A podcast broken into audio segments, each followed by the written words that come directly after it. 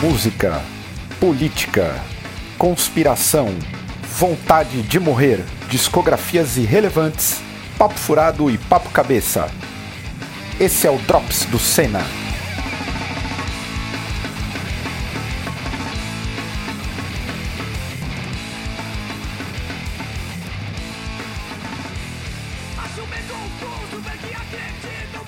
Fala pessoal, como é que vocês estão? Espero que todos estejam bem. Eu sou o Caio, esse é o canal Cena. Estamos em mais um Drops, Drops de número cabalístico, número 69, em homenagem ao alemão, que estará participando aí com o nosso. Como que é aquele garçom do Jô Soares 11 meses? Esqueci o nome. Vou lembrar, Alex. O alemão vai ser nosso Alex.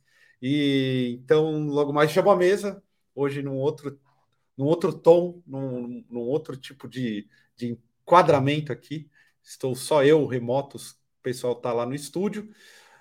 E quero aproveitar para te convidar a se inscrever no canal. Se inscreva aí no canal, ative as notificações, compartilhe o nosso conteúdo, tem muita coisa legal para você assistir no canal. E também, se você sentir no coração, seja um apoiador do Senna e, consequentemente, do Drops, o programa mais ativo e mais maluco deste canal que você. Deixa eu chamar o pessoal aqui e sair desse, desse rolê todo. Tirar eles aqui. E aí, vocês estão é. bem? Depois eu ia falar. falar... Bem-vindos ao Ca... Caio Show. Falar. Caio, é, Caio Paulada Show, que foi o que a galera apoiou, que não vai ter. Foi mais uma enquete que eu fiz e não vai para lugar nenhum. Vocês estão bem? Tudo bem. Tudo, tudo bem, tudo mas, certinho. Mas você, você deu uma repicada no cabelo ou você estava dormindo? Não, eu passei três produtos diferentes e eu tô imóvel ah. aqui para o meu cabelo não cair. Tá tipo um capacete. Porque ele tá pesado, ele tá muito comprido, sem corte. Não abaixa. Ele tá muito comprido, tá sem corte e ele tá caindo. Eu tô tentando lutar é contra. Sério? Não, ele tá, tá caindo. Ficar molinho, caidinho, assim, murchinho. É ah. É três produtinhos, um sprayzinho aqui, um pozinho ali, shampoo seco e vai. Ah, tá, tá bacana, tá, tá bacana, tá, Tá style. Tá style, tá style. Tá aquela coisa grunge é, que tá se voltando do, do, uso da heroína. Se tá se Isso. recuperando no rehab. Ela falou um produtinho aqui, um, um pozinho, pozinho, ali. ali. Tá, tá bem. Tá, tá, é, um tá, liquidinho. Tá de boa. Ô, Estevam, o que, que você ouviu de bom aí no, Olha, na cara, última semana? Eu ouvi. Hoje eu tava ouvindo o Vazio Novo, que saiu.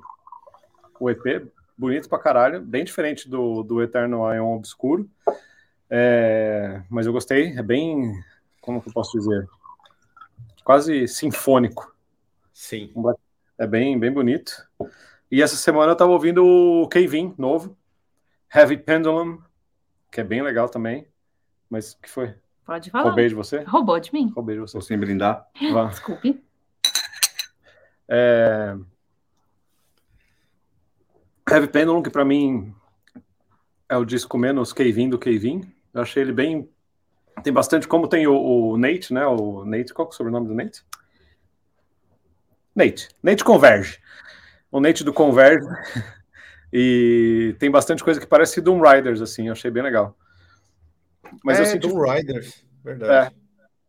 É, é, um, então, e parece Doom Riders que eu acho legal, assim. Então ficou uma mistura de tipo. Eu achei o disco mais parecido com Mutoid Man com, com, com Doom Riders do que do Kevin. Mas sim, é Kevin, é bonito. Eu gostei bastante. O vocal é, é na, nas partes guturais, assim, ele é, ele é fraco daquele jeito mesmo? Eu não gostei do vocal. Eu não gostei do vocal do Kevin. Tem uns trechos que é mais mas... É, é que é do, do Nate, né? O baixista do Converge que faz essa voz, o gutural agora, que antes era o Caleb, né? É, o, é, o, é o baixista original que morreu. Ele atropelou hum. a cabine de pedágio com a caminhonete dele e morreu. Ah, o... É verdade. É, caralho, o cara trouxe até mesa. Gente, é que tava rolando uma produção aqui. Não, tá ligado. Caralho, alemão, sempre a produção. Mano.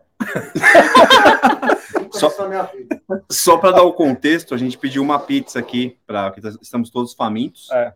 E pelo visto a gente exagerou um pouquinho. Aliás, é pizzaria do Surra. Deixa eu pegar o flyer. O flyer.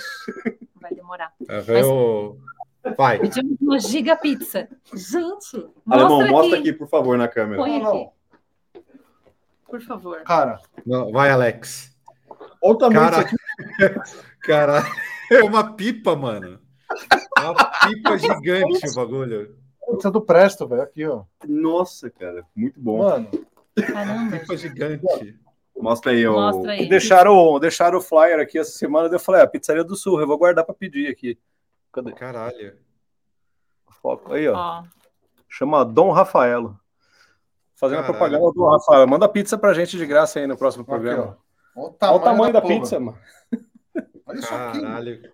Que bagulho absurdo. 16 pedaços. Nossa, você tinha que ver o, o tamanho da, da, da bolsa. Da, da, bolsa do cara. Olha essa parada aqui, velho. É a pizza que vende para um carro de funerária, né? É aquelas... verdade, verdade.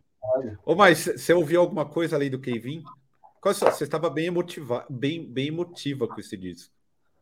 Tava, tava esperando.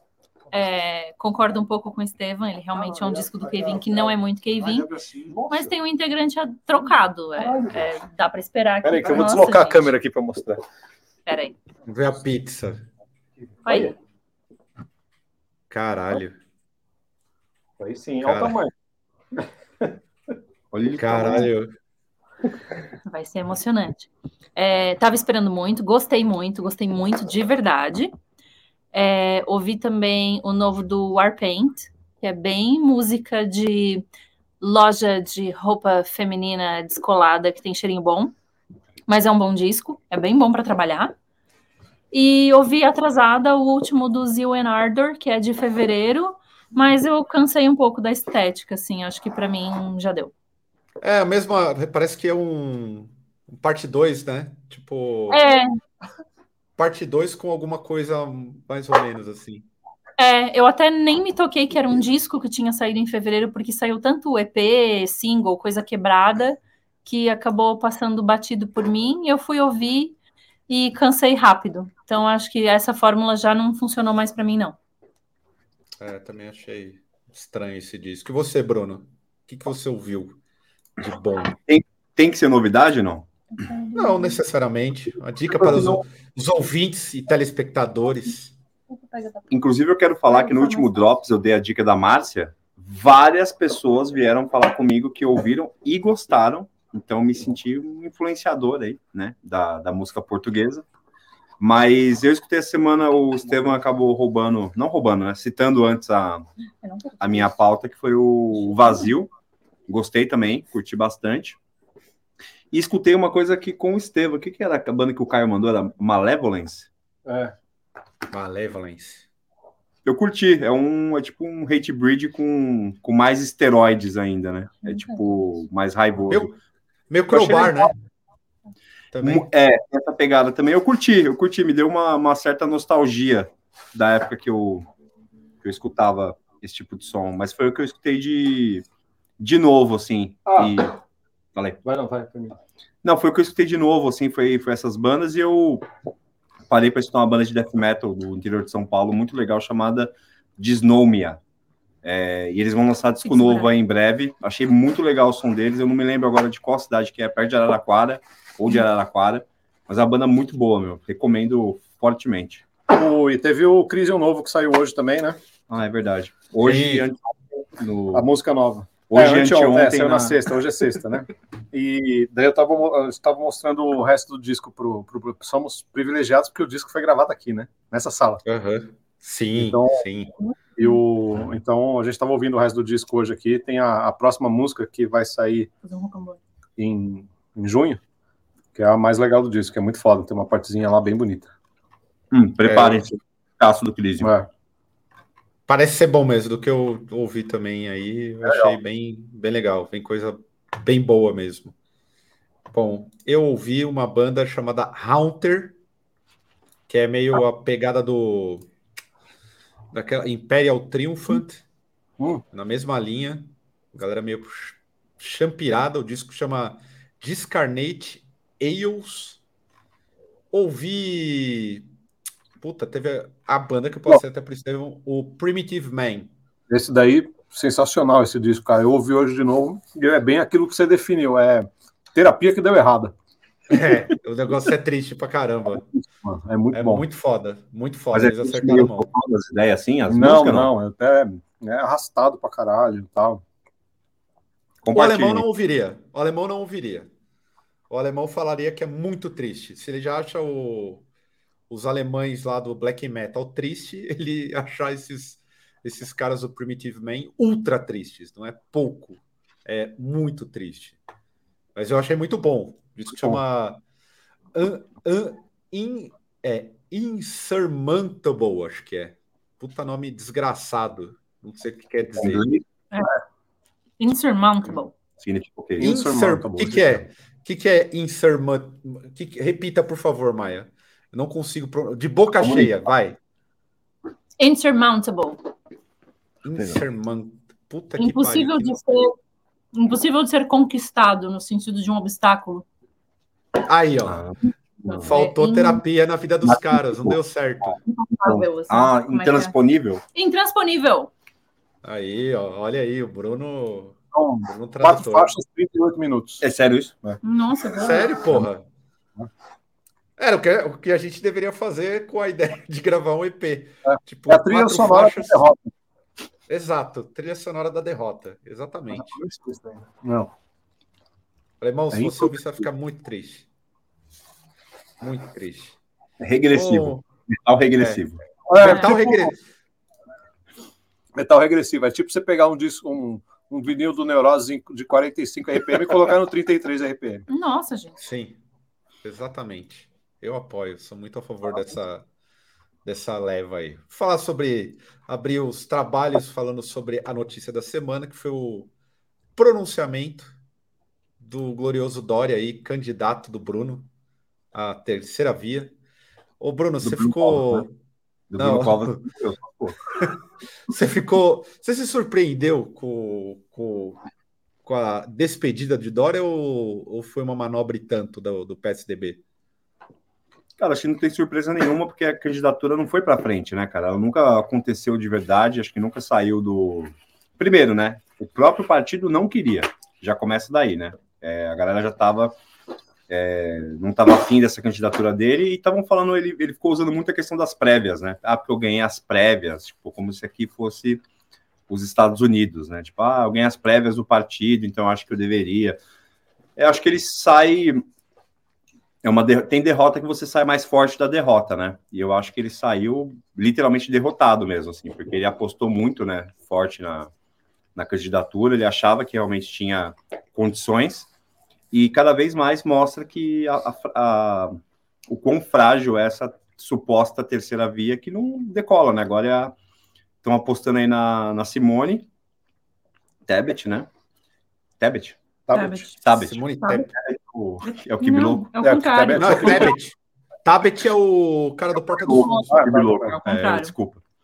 É, mas eu acho que é, já era esperado, cara. Não tinha.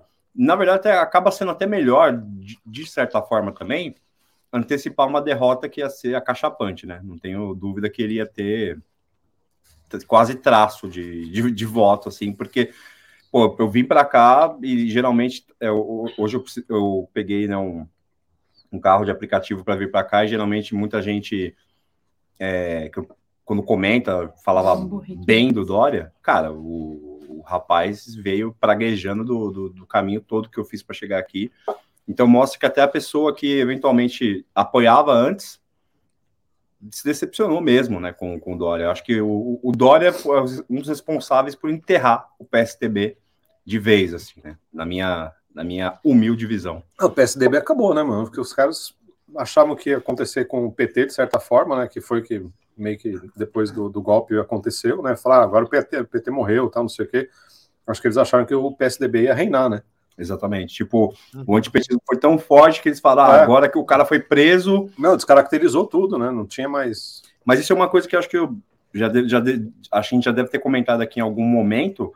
PSTB é um partido que basicamente nunca teve militância de verdade, né? Assim, tipo, militantes, né? Então, eu acho que isso mostra o quanto o quão importante é estar em partidos e coletivos organizados por isso, né? Porque se você tem uma militância forte, né? o partido fica de pé, né? E no caso do PSDB é até incrível, né? um, um, partido que governou São Paulo por mais de 20 anos foi duas, duas vezes, né? Governou o país, né? E sempre estava em segundo lugar ou em primeiro nas, nas pós-redemocratização. E basicamente virou morreu, pó. né? É, virou pó. Virou pó, literalmente. É, eu acho que deram um jeito de, de afogar o Dória. O, a, a cúpula dos velhos do, do PSDB deu um jeito de, de, de colocar ele para baixo mesmo. Ele conseguiu derrubar muito cacique grande lá. Essa é a real.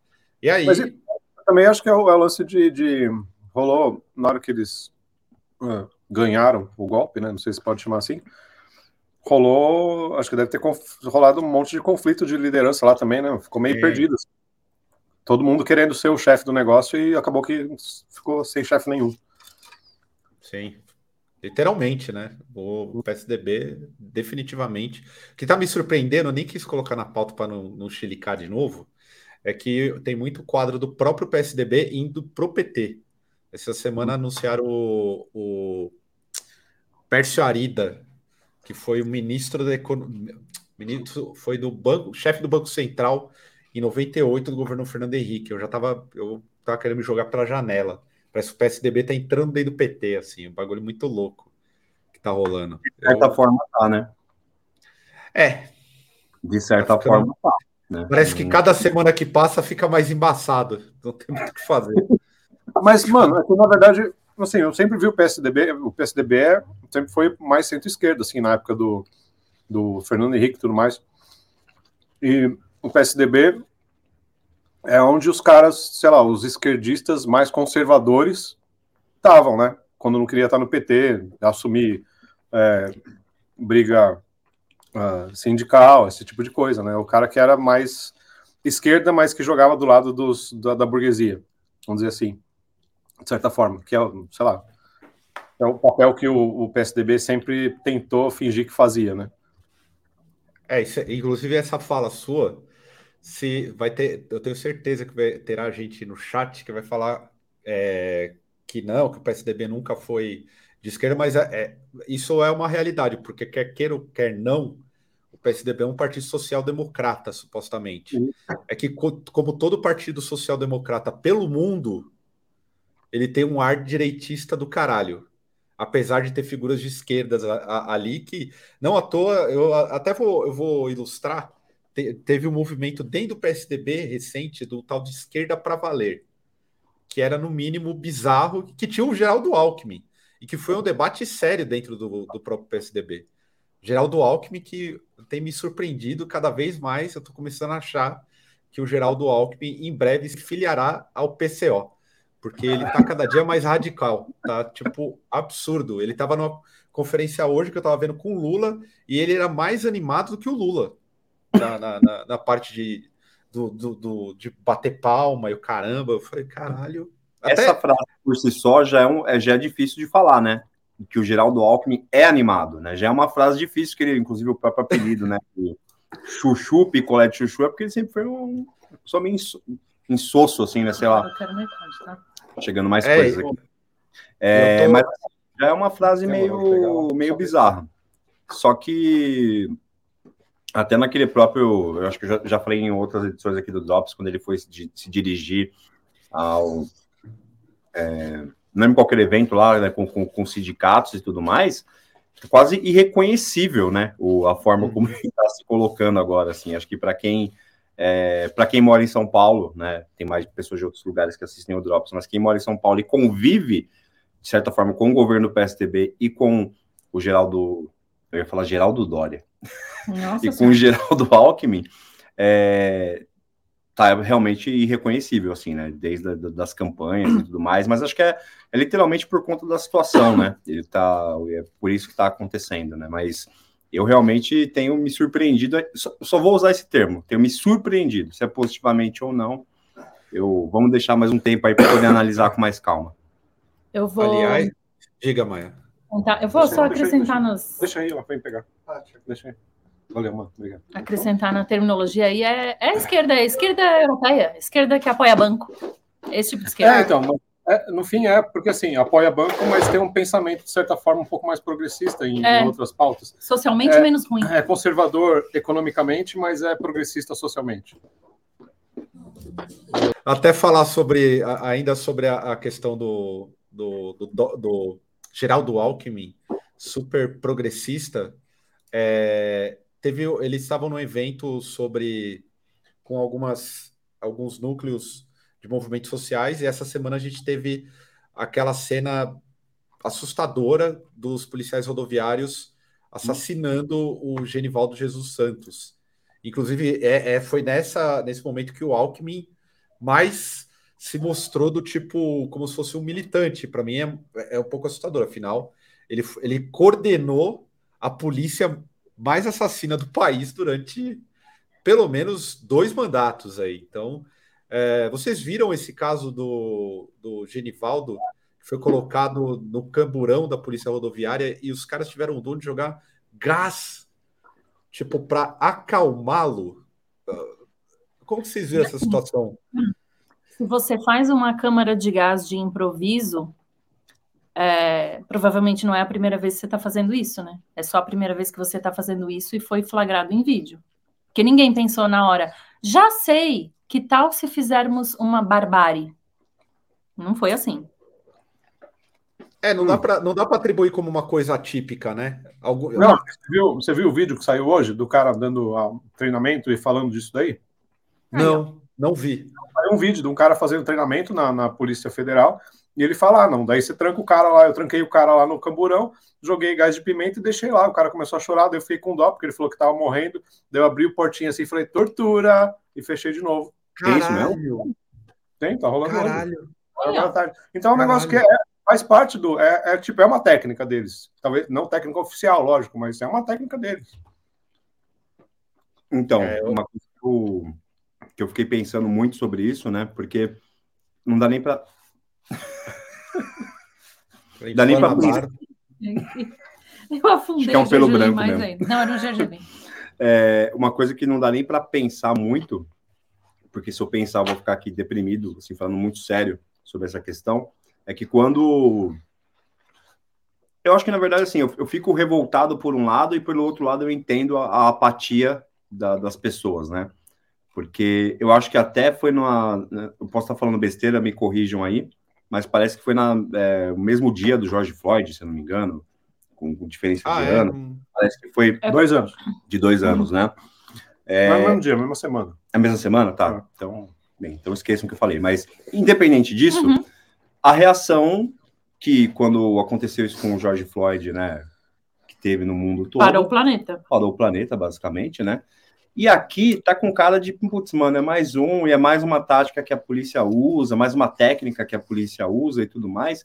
E a apatia, inclusive minha, assim, sabe? Você se sente, tipo, meu, desmotivado e tudo a, a, a lutar e ter um fim parecido, saca? Tipo, de, de como isso foi. É uma das cenas mais tristes, assim, que eu vi em muito tempo. E, e, e, o mais interessante é que tinha muita gente em volta, né? Muita gente em volta filmando, é, basicamente filmando um assassinato, né? É. E sem ter nenhum tipo de reação, e lá. É, mano, lógico que você, você vai lá, você vai, você vai apanhar, você vai acontecer é, alguma coisa, então mas. Tem você... medo, né? O povo tem medo, porque já tava, o negócio já tava truculento ali, né? Você chegar perto para, tipo. Você, você, vai ter o mesmo fim, né? Acho que a é. pessoa tem, tem esse medo, mas é uma é, é, é, um, é uma paralisia e uma apatia, assim, que, que cara, acho que está tomando conta de todo mundo e um cansaço, que eu também coloco na pandemia em tudo que a gente está passando e no governo que a gente está e que a gente né, tem vivido nos últimos quatro anos. Então, assim, o que mais eu pensei muito é que essa não reação, né, de, de, das pessoas, assim, reação de internet, beleza, posta e sobe hashtag, meu, válido mas uma reação realmente efetiva, como teve, por exemplo, no assassinato do George Floyd, eu, eu fico muito assim de não ter. Acho que é porque acontece tanto aqui que normalizou, né? Ah, é mais um. É. Aí, tanto que essa semana vários casos aconteceram, né? De... Teve, o, teve no Morro de uma operação que matou 25 pessoas também no, no Complexo do Alemão. Aliás, teve uma reação tímida da população, né, Bruno? Teve a, popula a população colocou os policiais para correr, de certa forma. É que ó, eu entendo, é, tem, a, a, tem aquela questão do, do de estar tá filmando, e é bizarro você filmar um assassinato e ninguém reagir, mas entra naquele, naquele, numa questão que é, que é chave. É, um cidadão com arma contra 100, ele tem ele ele está acima do 100. Um cidadão é. armado que sabe manusear a arma está acima do 100, não tem como. É, não, eu, fica... eu, sei que teve reação, lógico, é que, é que, eu, é que eu acho que é um, é um ato tão bárbaro, saca? Que tinha que ser uma reação é, também bárbara pelo lado proporcionalmente, assim, sabe? É uma coisa que eu, é, é, eu literalmente entendo. É mais um porque todo dia acontece isso em vários lugares e meu e nada e parece que as pessoas perderam a força mesmo, a indignação, porque é mais um, mais um, mais um e mais um.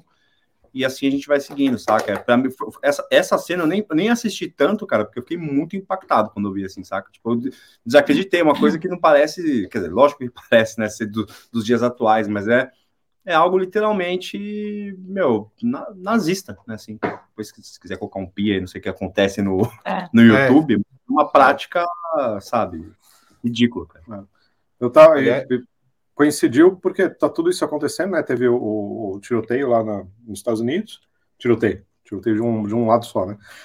É, o assassinato das crianças lá, teve a favela, no, a invasão da polícia na favela lá no Rio, teve o cara, e daí vai, vai, vai, vai juntando assim, né? Eu, e eu percebi isso ontem à noite, na hora que eu deitei na cama, porque é, foi um, foi um dia atrás do outro, né? Não foi tudo no mesmo dia, mas foi um dia atrás do outro, assim, foram três dias de, de acontecimento, assim, dessas coisas acontecendo. E ontem, que foi o dia do. Ontem, foi ontem, né? O do, do Genivaldo, é isso? Foi ontem? Não sei, mas saiu enfim, ontem o vídeo. É, foi antes de ontem. É, o, o, vídeo saiu ontem, assim. Parecia é, ontem. mas assim, foi uma notícia que saiu de manhã cedo, assim, e ao mesmo tempo rolou aqui do nosso lado também um amigo que foi estava sequestrado ontem o dia inteiro. Uhum. E eu me peguei no meio do dia assim, a gente, cara, a gente ficou o dia inteiro procurando o cara, porque ele sumiu, esse nosso amigo, a gente tava, tipo, desesperado, só que, velho, eu tava procurando o cara e falando com meu, com meu, com meu outro amigo, a gente, numa hora, eu conversei com o Romeu, com o Romeu, que, é, que é esse meu amigo, que é, a, a gente já tinha a empresa junto e tal, a gente tava meio sem, sabe quando você tá meio, é, você não tá espantado? Tipo, um cara que é nosso melhor amigo há mais de 20 anos, sumiu, estava sequestrado, depois a gente percebeu que ele estava sequestrado, porque a gente conseguiu ver que a conta dele estava sendo varrida, mas a gente não estava espantado, mano. A gente estava assim, lógico, a gente estava assustado com a situação e tal, mas, tipo, a gente já estava meio que, tipo, conformado de, de uma certa forma, assim. O que está acontecendo com ele é, é o mais suave do que está acontecendo essa semana.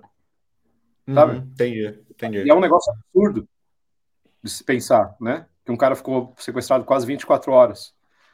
Uhum. Encapuzado, depois eu falei com ele, ficou encapuzado, ficou amarrado, ficou não sei o que, não, não, não, não sofreu violência nem nada. Mas a, a, sequência de fato foi tão grande que já aconteceu um negócio perto e a gente estava inerte. Inerte, assim, no sentido, a gente, cara, beleza. E também a, a sensação de a gente está tão acostumado a esperar o pior que você vê movimentação na conta da pessoa e pensa, ai, que ótimo, ele está vivo. É, exato, foi isso a reação. Na hora que a gente viu os e-mails de movimentação que estavam sacando grana da, da conta dele, falei, porra, beleza. Acho que ele está vivo, né? Porque se estão acessando a conta dele é porque ele está dando a senha. É apenas uhum. um sequestro. É, ah, que bom, é só um sequestro. é foda, né, mano? É, não, é certa forma. cara. É, é um, é, e assim, e quanto tempo, eu não sei se eu, eu posso, se eu estiver falando besteira, me corrijam, mas essa questão de sequestro, tipo, aumentou muito, né? Por exemplo, Sim. aqui, assim, recentemente. E, e, só que é tanta coisa, tanto, todo dia uma, uma, uma, coisa tão diferente, uma paulada tão brutal que essa sensação que o Estevam falou que teve, ela a gente sente vendo correndo feed, digamos assim, né? Você vê tanta desgraça, tanta coisa, e acho que por isso é. que as pessoas se sentem cansadas, né, cara? Acho que é, eu, eu me sinto assim, cansado, saca? Tipo, de, de ver uma pessoa é, morrer como, como ele morreu ali, saca? Tipo, é muito, muito angustiante, cara. E, e, e é, eu até eu tava conversando com um amigo meu como aquelas, aquela ideia que o pessoal tava falando na, no começo da pandemia caiu por terra, né?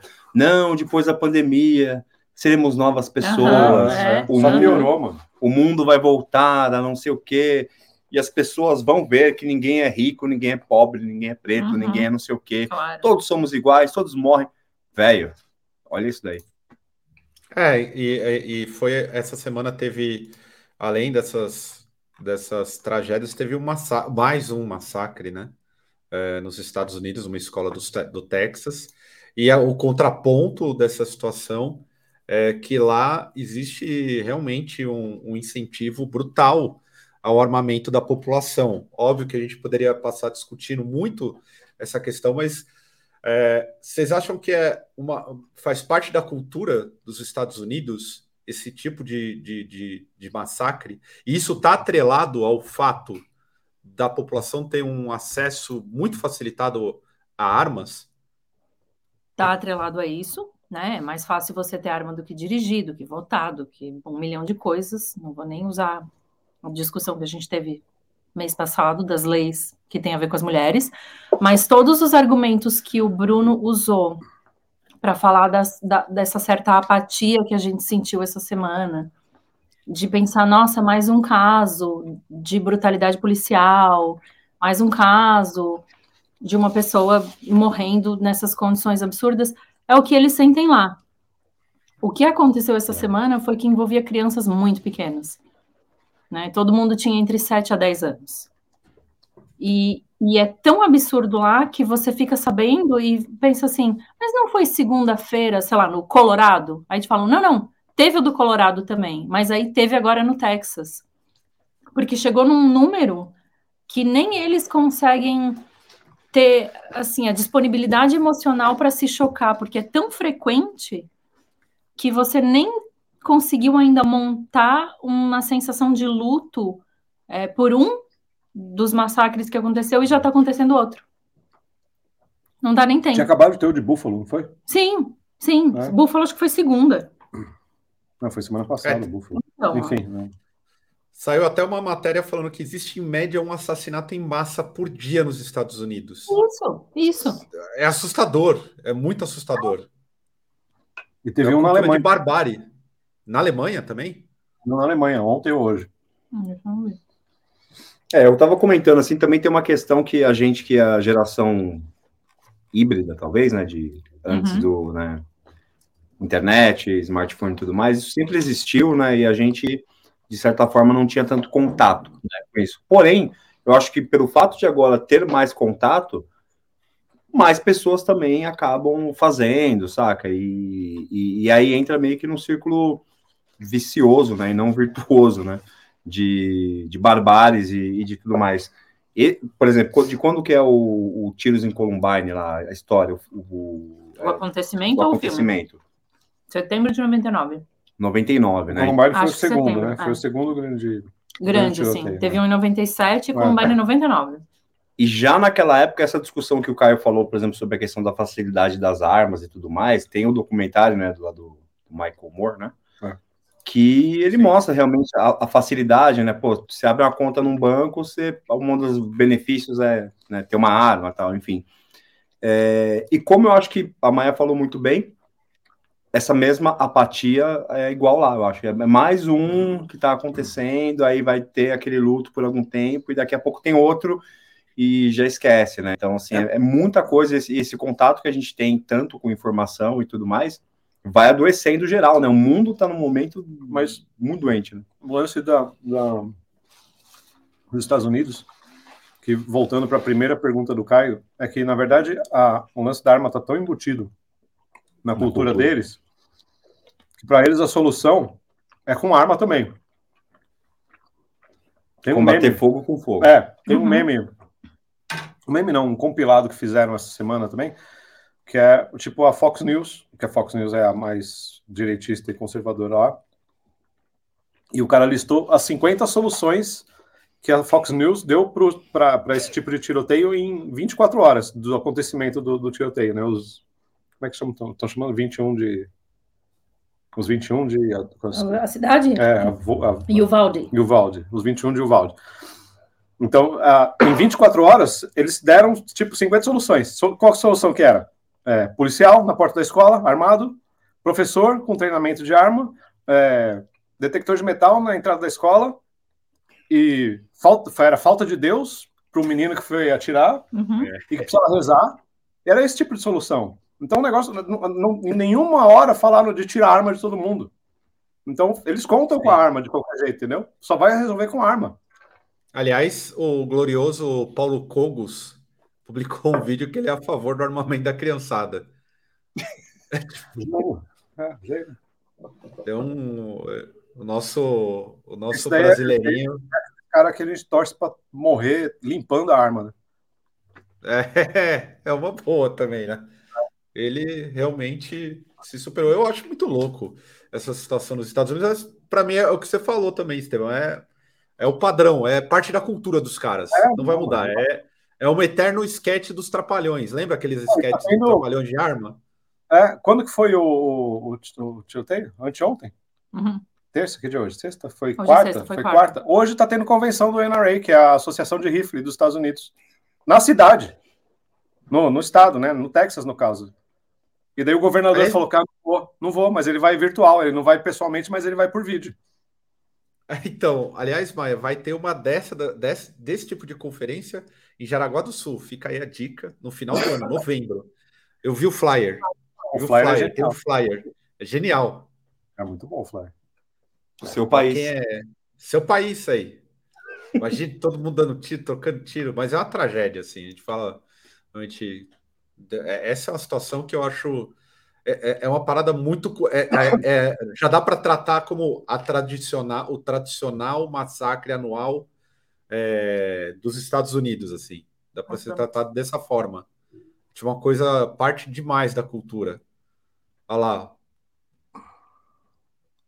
Ah, tá girada aqui também. Parece panfleto da. Testemunho de Jeová. Fala? Testemunho de Jeová, exatamente. Olha lá. E cerveja.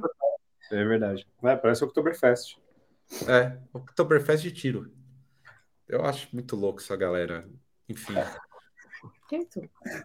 E eu, eu passo absolutamente longe de ser o cara que, que, que vê isso de uma forma meio assustada, questão do armamento, digo. Mas uhum. é bizarro o que acontece nos Estados Unidos, assim. É, é. é absolutamente bizarro. Ah, mas é, e... é cultural, né? Por falar em bizarrice, agora para parada mais aleatória, o nosso momento da. da eu, eu já intitulei, a Maia não sabe.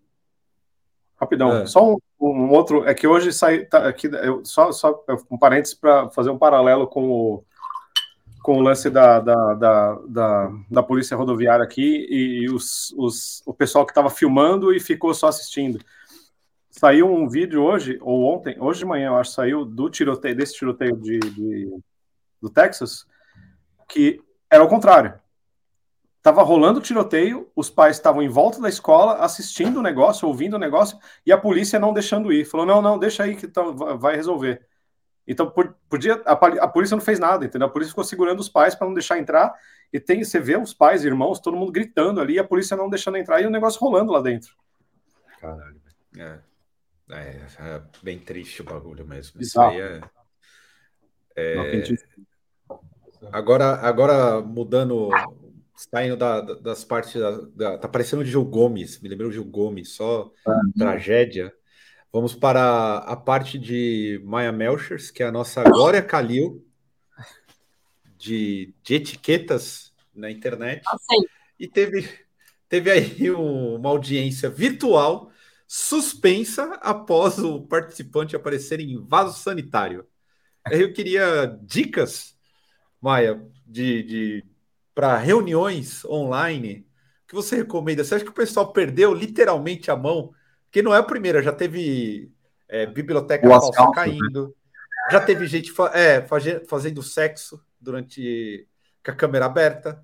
Então agora teve uma audiência e o cara dando um cagalhão metendo um cagalhão ao vivo. Como é que é? Olha. Puta vida, merda, cagalhões. Ah, uma dica de música, quem quiser escutar aí. Puta vida, merda, cagalhões, uma música portuguesa. Nossa. Do Neil Lisboa. Apenas ouçam. Puta Sim. merda, vida, Não, puta cagalhões. Vida, vida, merda, cagalhões. Puta vida, merda, cagalhões. Até parece que sou filho do azar. Até parece que sou filho do azar. Faz um burrito? Só merda. Eu comi igual um burrito. Eu não sei, eu acho que eu não tenho nada a declarar. Eu tô. Tem uma dica, tipo, fechar a câmera. A minha fechar... única dica é não faça isso. Apenas, apenas não faça isso. Né? Você já deu assim, alguma, alguma, Qual foi o seu maior gafe em reuniões virtuais na pandemia, Mai? Foi antes da pandemia. Eu entrei numa reunião que não era com vídeo. E eu entrei com vídeo. Ah, mas tudo bem. É, Mas aí, mas. pô, Então, de boa, você entrou, Entrei, né? entrei Não, de boa, Tudo é. bem, tudo bem. Só. ah, Eu entro pô. vídeo, eu só abro o vídeo na hora de falar. Aí eu aprendi isso. Você, não- você já teve alguma gafe, Estevão? Não, Nada?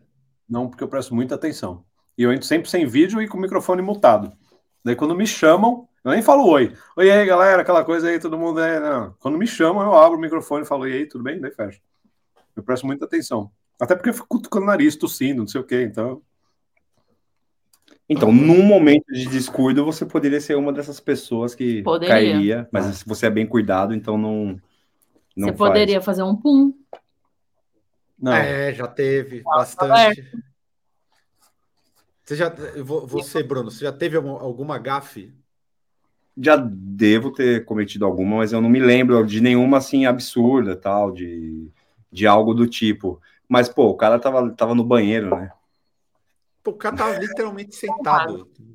De- acho que ele deixou o notebook, ele deve ter deixado no chão e foi dar um cagão, sacou? Eu fiz isso já em reunião. Eu já fiz Aí, isso. tá vendo? Não, mas eu fiz na câmera, eu prestei atenção. Fechei a câmera e fechei o microfone, coloquei na frente, fiquei ouvindo lá. Não era minha vez de falar. Aí, Otimizando o tempo, né? Sim. utilizando o tempo. Eu não lembro de uma gafe que eu tenha dado no, né, ne- nesse nível assim. Teve aquela acho clássica. A galera que usa o. Eu gosto muito do, do fundo que a galera usa de chroma key, assim, nas reuniões, sabe? Que um tá no, na Ponte de São Francisco, de São Francisco na Golden Gate, o outro tá no Egito, sei lá, tá ligado? Isso eu acho muito legal. Você vai tentar colocar a gente em. Vai botar? Não, eu ia falar que tem um que Ah, viralizou, assim, bem no começo da pandemia, que o cara gravou previamente um vídeo e daí durante a reunião ele tá lá super sério e aí ele mesmo entra para servir café para ele. Olha, Caralho, ele entra para servir. café para ele mesmo. Agora a gente tá lá em casa, ó, meu piano aqui, ó. Ó, É chique. cozinha completa. Pô, até que enquadra. Pô, o software funciona bem, dá uma enquadrada aí, dá uma salvada. Eu, já, eu lembro de uma gafe que teve, que acho que essa foi a maior. Não sei se vocês vão lembrar, também foi numa audiência do cara no WhatsApp. Ele tinha compartilhado a tela e ele xingou a juíza no Sim. WhatsApp. Lembra dessa? Ele falou assim, não Lembro, sei o que lembro. lá, filha da puta, não sei o que. Aí ela falou, ah, é, como é que ele falou assim: o senhor está me chamando de filha da puta? Ele, não, Vossa Excelência. Mas eu acabei de ver. Filha da puta, não. Excelentíssima. Excelente. é, eu não, Mas, cara, essa eu acho foi que uma- é a galera é, nesse rolê assim de, de reunião online, eu não sei se é pior que a presencial, né? Eu não sei o que está sendo pior agora, porque também isso que o Estevam falou rola pra caramba, né? Você tem uma reunião, às vezes é mais, mais pessoas, puta, parece dinâmica de grupo, né? Todo mundo se apresenta, É, não, e não sei saco. o quê, Eu nem entraria. né? E enfim, e aí, putz, às vezes você, você quer já resolver uma coisa rápida, né? Eu vejo um lado muito bom, por exemplo, no meu, meu dia a dia de trabalho, o fato de eu não ter que sair mais para fazer reunião, por exemplo, isso é putz, porque não pensamos isso antes, né? Porque só o tempo de deslocamento e tudo mais. Por um outro lado, tem a galera que quer otimizar tanto tempo que faz reunião dando um barrote, né? Então é, é complicado. Como o Estevam. Eu faço é, mesmo. ah, ah, aliás, É só prestar atenção, né? já que a gente está falando de coisas escatológicas, é, Enquanto comemos uma pizza, Enquanto comem uma pizza, a, a, a notícia bizarra da semana foi a, a, da recomendação médica para tratamento de fertilidade de uma das Kardashian para tomar esperma quatro vezes na semana do Travis. O médico que falou. Será que foi médico que teve esse dom mesmo de levantar essa bola? Não é possível. A gente tem que lembrar que isso tudo é para um, pra um reality show, né? Isso tudo chega na gente no Keeping Up with the Kardashians, que é o. Sei lá, quantas temporadas já tem? É isso que eu ia perguntar, já ainda tá Sei lá, nisso? isso aí tá no Ainda ar. existe? Existe. existe muito. Existe muito. Então, assim, tudo que sai de lá, podemos entender que pode ser verdade, pode ser mentira. Mas eu fiquei curiosa e fui fazer uma pesquisa na internet. Ah, né? Então vamos ver se eu e o Bruno achamos a mesma coisa. O que eu achei foi um estúdio, um estudo que aparentemente está revisado por pares, porque ele está na Biblioteca Nacional de Saúde dos Estados Unidos, dizendo que exposição ao esperma é, em gestantes é extremamente benéfico e pode, inclusive, é, evitar casos de eclâmpsia, que é um problema muito sério no momento do parto.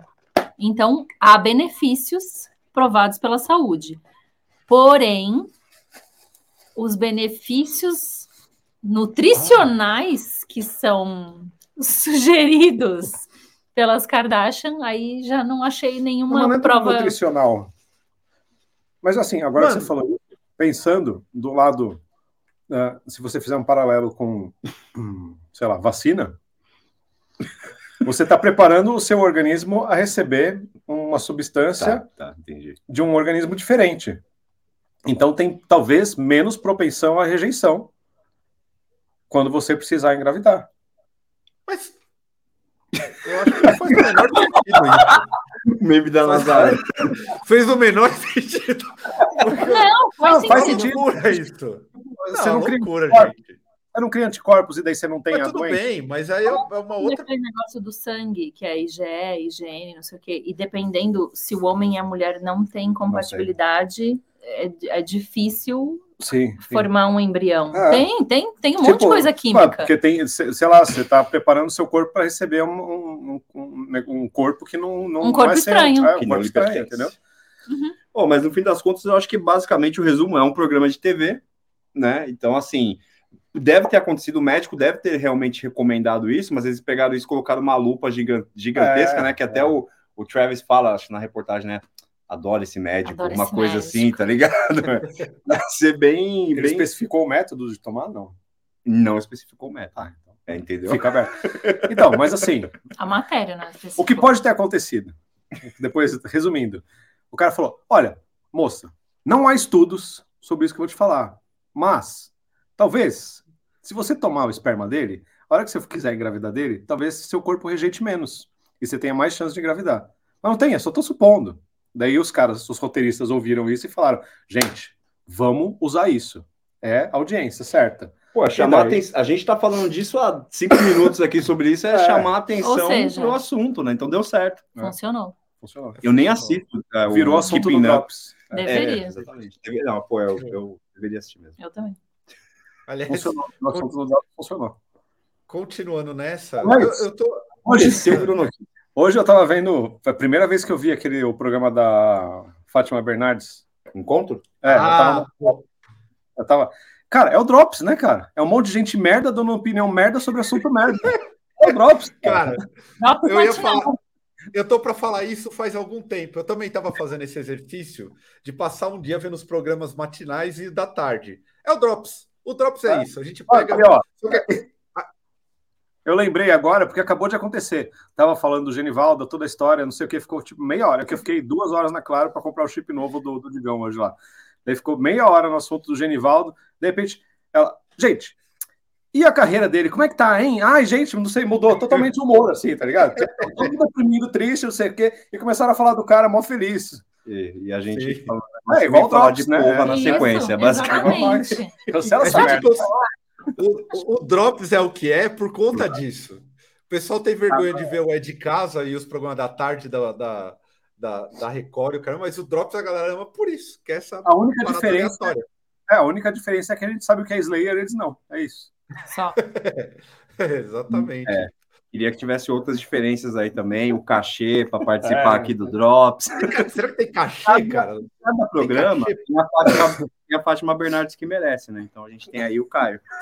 Caio Paulado. É, eu estou até incomodado que até um, não, nesse tema não tivemos o, o nosso glorioso Comando Birri aí invadindo os ares para comentar, mas essa eu vou perguntar. Eu quero, eu quero saber essa opini a, a opinião do nosso duque do erotismo, que é do ex-padre de 83 anos se tornando uma estrela do pornô gay. Irmão, por favor, inclusive, eu tenho, tenho um nome aqui. Ó, ele vai receber o título de ministro da educação erótica. Então, queria um comentário breve aí. Se o alemão vai, em algum momento, querer disputar esse título de ministro da educação erótica. No, no, suposto, governo, no suposto governo Lula, né? Será que o alemão aceitaria Sim. esse cara? Essa é a pergunta. É, ministro. Olha, eu acho que o cara tem toda a liberdade de se descobrir. Olha, Olha né? pô. Toda a liberdade de se descobrir. Mesmo tendo sido padre, o cara descobriu um outro lado da vida e está buscando a própria felicidade. Né? Pô. Então, e ainda mais virando um astro, um astro de filme, né? Você falou? É. Você é, vê como tá, o alemão. Tá ganhando uma Nossa. grana com isso. Não, é, não, não. não. Isso é? que eu queria trazer. O que ele aprendeu pregando, ele levou para a vida de ator do pornô gay, porque ele não recebeu o cachê ah, então é no material que ele fez. É ele fez. Amor à profissão. Ele fez por amor à profissão. Pronto, gente. Na verdade, ele foi salvo por Jesus, né? Se Jesus, Jesus, Jesus, descobriu ele, né? Tipo, fez ele se descobrir. Ah, entendi. É porque, assim, Exatamente. assim, para quem não acompanhou a história, um resumo: ele era, foi padre, aí ele saiu. Se descobriu gay. Não, aí ele casou primeiro com uma mulher. Isso. Né? Casou com uma mulher, aí ficou, anos. Ficou trocentos anos casado. Isso. Exatamente. E agora, 83 anos, é isso? Isso. 83 anos. O quê? 83, 83 anos, que ele tá, entrou agora na indústria do filme. Sim. Que isso, gente? Aos é, 83. é, amigo, 83 Nossa. anos. Muito mais não, com 83, não, 83 anos, os caras já põem aquela prótese que o negócio fica eternamente duro. Aperta o botão, né? Não, não, é, tá duro. Não, tem uma, uma bombinha. Você... Ah, é. é. Mano, imagina. Mas o cara, a, importância, a importância é o seguinte, cara, o cara tá feliz. Exato, é isso. Acabou. É isso, mano. E é isso que Deus ensinou para ele. Exato. Seja feliz. Então ele não pegou, passa mal a ninguém. Ele tá pegou ninguém. os ensinamentos e realmente aplicou. É né? o que eu falei. Tudo que ele pregou, ele aplicou. É isso. Simples. Olha, eu Quando? devo dizer que está sendo aplicado, não sei. É. Se depender de mim, se depender de mim, o alemão já ganhou o título de ministro da Educação Erótica. Falou com propriedade aí, pode ver, com tranquilidade. É o ministro, é o ministro que traz tranquilidade para a pasta. Não vai ter crise, tem ali uma palavra de conforto, atende a todos. Por que lado? Por menos? Perfeito. Por que lado?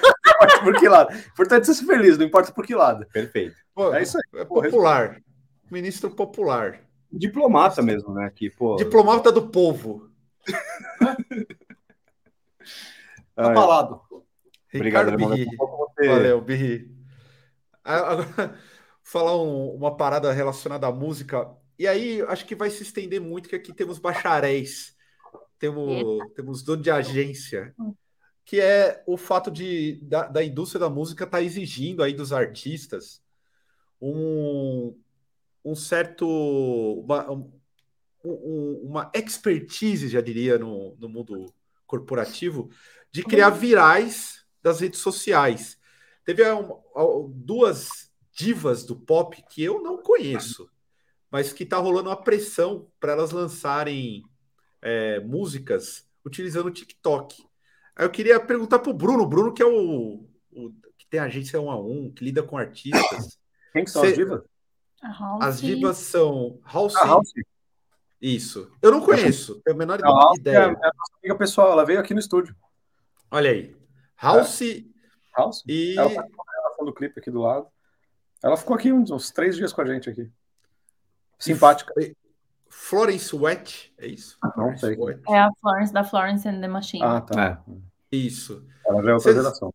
É. É, é. é o padrão? O artista tem que se virar no TikTok também? Eu tenho uma teoria que só mudou a tecnologia. Sabe? Só mudou a é tecnologia. É Sempre foi alguma coisa relacionada a isso. Então, tipo assim, na época do pagode 90, por exemplo, tinha um padrão do que as pessoas tinham que fazer e acabou ficando os artistas que realmente então, estavam ali realmente não só surfando numa onda. Falei do pagode 90 porque hoje, por algum motivo, eu tava na rua e colocaram a música do, do, Lembra que o filho do Zico teve um grupo de pagode? Ah, é. Só no sapatinho? Só no sapatinho. Tinha um filho do Zico no Só no sapatinho? É, ah, só por isso que ficou. Assim. É, e ele ganhou o disco de ouro e tudo mais.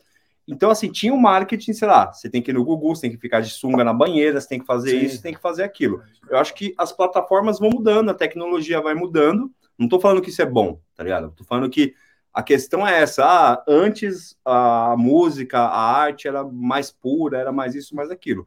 Mais ou menos, né? Mais ou menos. Sempre teve uma, questões aí de. É, de jabá, né? Assim, isso que eu já falei em algum outro Drops, já, já, acho que não sei se eu falei no Drops, eu falei em outro lugar, mas o, o jabá é uma coisa que vem desde a música erudita, da música clássica, em relação à partitura, sabe? Então, é uma coisa que o que muda são as plataformas, o que muda é o tempo e a tecnologia. Agora, eu discordo do, do método, né? Assim, por exemplo, você ter que criar algo, porque no caso acho que da House, da House é, eles, ela tá com as músicas prontas, pelo que eu entendi, com o disco pronto, e o lance é que ela não fez nada pro TikTok. Sim, e por isso é. que eles estão barrando ou segurando, segurando, o lançamento do disco. O lançamento. Então, isso, putz, isso, isso eu acho escroto demais, assim. Mas não surpreende e vai continuar sendo assim, sabe? Eu acho que alguns artistas vão ficar com, né, com. não vão se adequar, outros vão. Porém, para certos nichos isso não vai atingir, né? Por exemplo, o TikTok é um lugar que, sei lá, o metal, um lugar que a gente não, tá, não, não pegou de jeito nenhum. Não, então... mas mesmo, mesmo, é, é uma discussão que a gente estava, a gente da banda, né? Aproveitando uhum. que tá a banda inteira aqui hoje, a gente estava tá, tendo essa semana, que é essa semana e a semana passada, que eu acho que tem, chega um ponto que você tem que escolher se você quer ter engajamento ou identidade. Eu prefiro ter identidade do que engajamento. Porque, assim, eu não acho que a, banda vai ser promovida pelo Instagram. Eu não acho que a banda vai. vai vão descobrir. Talvez descubram a banda pelo Instagram. Talvez Sim. descubram a nossa banda pelo Instagram. Mas não acho que é por onde eu também quero que venham fãs. Então eu prefiro replicar alguma coisa que a gente faz, que seja natural nosso. A gente tem uma identidade, a gente tem uma característica, não sei o quê. E o Instagram é só um, um, uma ferramenta para divulgar isso que a gente já faz. E não usar o, a, as redes para ser uma pessoa, algo que a gente não é também, né? Só um ponto, que, antes de, não sei se você vai falar alguma coisa, Maia, mas um ponto que eu queria falar, que eu sempre falo pelo trampo que eu, que eu faço né, na agência, é o seguinte, você tem o Instagram, tem o Twitter, tem tudo isso daí, mas é tudo casa alugada, né, assim, se tudo isso daí acabar, é. tipo, a galera que tem audiência, que tem fã, vai continuar tendo? Tipo assim, se o, se o Instagram acabar hoje, eu vou continuar sendo fã das bandas que eu gosto. Sim. Agora, a impressão que dá é que a galera investe tanto, tanto, tanto no Instagram. Teve até aquele caso que a gente comentou em algum Drops há muito tempo do de um cara que marcou um show, tinha não sei quantos mil seguidores, chegou no show não tinha ninguém. É. Que ele não existia. Ele não existia. E é isso, é isso, que ele não Sim. existia. Então, assim, o, o, lance que eu acho que o Estevam falou, que ele eu fez acho. uma turnê inteira, na verdade. Ele marcou uma é turnê mesmo? inteira. cara. Mas o lance que eu acho é isso, assim, a galera fica, tipo, muito em números, números, números, números, mas o, o lance o lance realmente acontece como foi no Cena Fest, igual a gente falou. Você vê as pessoas lá realmente, independente de, de, de qualquer coisa, saca? Então, é lógico que o marketing vai continuar tendo e cada vez mais por conta da tecnologia. Agora, se as bandas, no caso, as bandas pop, né, vamos colocar assim, que usam essas ferramentas, não tiver conteúdo, depois que passar essa, essa hype, vai sumir e vai vir outro hype em cima, não vai Sim. continuar, né? Lembrando que lembrando que nessa época, 91, 92, teve o Rato de Porão no Viva a Noite. Por Sim, exemplo, verdade. Coisa, coisa, coisa, que é gravadora, e no programa da Angélica também, no Milkshake. Então, e os caras zoando, trocando os instrumentos. instrumentos. Foi engraçado Exatamente. Foi mais ou menos por aí. É, o que eu acho que eu queria colocar é que, assim, com outros estilos, o Estevam falou do metal, o metal é um estilo que está em grande gravadora. Então, eu, eu, que eu queria fazer um paralelo com gravadoras independentes, selos independentes uhum. e, e as grandes gravadoras. Se você quer ser um artista pop ou um artista pop numa grande gravadora, desde muito cedo, desde o Elvis, assim, desde os, sei lá, Beatles, a gente sempre soube que tem um preço a se pagar. Isso sempre esteve lá de maneiras diferentes, como o Bruno falou. A plataforma foi mudando, a, o suporte midiático foi mudando, mas o preço que você tinha que pagar sempre teve lá. Quando a Lorde estourou, ela já veio com um clipe. O clipe de Royals tem duas versões: a versão que ela fez na Nova Zelândia e uma versão feita nos Estados Unidos quando ela já estava maior, que é o mesmo clipe, eles pegaram um material bruto igual, no clipe da Nova Zelândia, eu acho que a cara dela aparece no terceiro minuto de música. No clipe americano, a cara dela aparece no décimo segundo. É uma coisa assim. Se você quer ter uma banda de rock numa grande gravadora também, dificilmente você vai conseguir ter um clipe igual dos clipes do Blink, que era palhaçada, tinha anão pelado. É, provavelmente vão ser clipes em que assim o rostinho tem que aparecer. A capa do disco precisa ter os integrantes lá com o rostinho aparecendo. Essas fórmulas sempre estiveram aí. É. Se você quer estar numa grande gravadora, tem muito preço alto para pagar. O que acontece é que isso acaba se se difundindo mais no pop, porque é quem está disposto muitas vezes.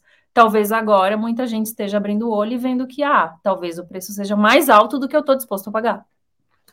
Só mais um ponto: tem um documentário que está no YouTube, que é do YouTube Originals, que eu não vou lembrar o nome do cara. É o cara que foi o, o criador do, do NSYNC hum, e do sim. Backstreet Boys. É muito bom. Chama. Eu não lembro o nome do cara agora. É. Mas o cara é um grande picareta, assim, tipo. Eu vou ver aqui. e genial é. ao mesmo tempo. Gênio, ele é um gênio. E, cara, ele basicamente, assim, ele criou vai, o Backstreet Boys e o NSYNC, né, para dar um resumão, e um não sabia, um não sabia que, que, que ele, é, as bandas não sabiam que ele era empresário das duas das bandas. duas bandas, é. A, a galera não sabia, então ele colocava igual esquema de padaria, você faz uma padaria aqui, você faz... Mostra aí. Uhum. Você faz uma... É como se você tivesse uma... Menos. Para. Traz aí. Deixa ela pensar. Não, não vai rolar. É como se tivesse uma padaria, tá ligado? E você abre uma outra padaria do outro lado da rua para uma concorrer com a outra.